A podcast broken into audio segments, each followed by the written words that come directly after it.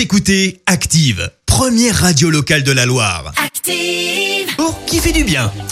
Alors, ce matin, on s'intéresse à un géant de l'agroalimentaire qui se mobilise face à la précarité étudiante. Ouais, Panzani offre des paquets de pâtes à des associations étudiantes depuis hier. La célèbre marque a lancé une campagne de dons et offre pendant toute la semaine 40 000 paquets de pâtes. Ça représente euh, 200 000 repas pour les étudiants. L'opération se déroule en Ile-de-France et à Marseille. Le mois dernier, euh, dans la grande distribution, les petits gestes se sont multipliés.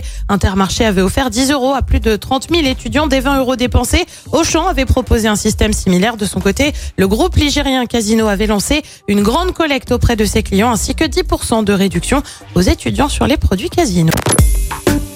Écoutez Active en HD sur votre smartphone, dans la Loire, la Haute-Loire et partout en France, sur activeradio.com.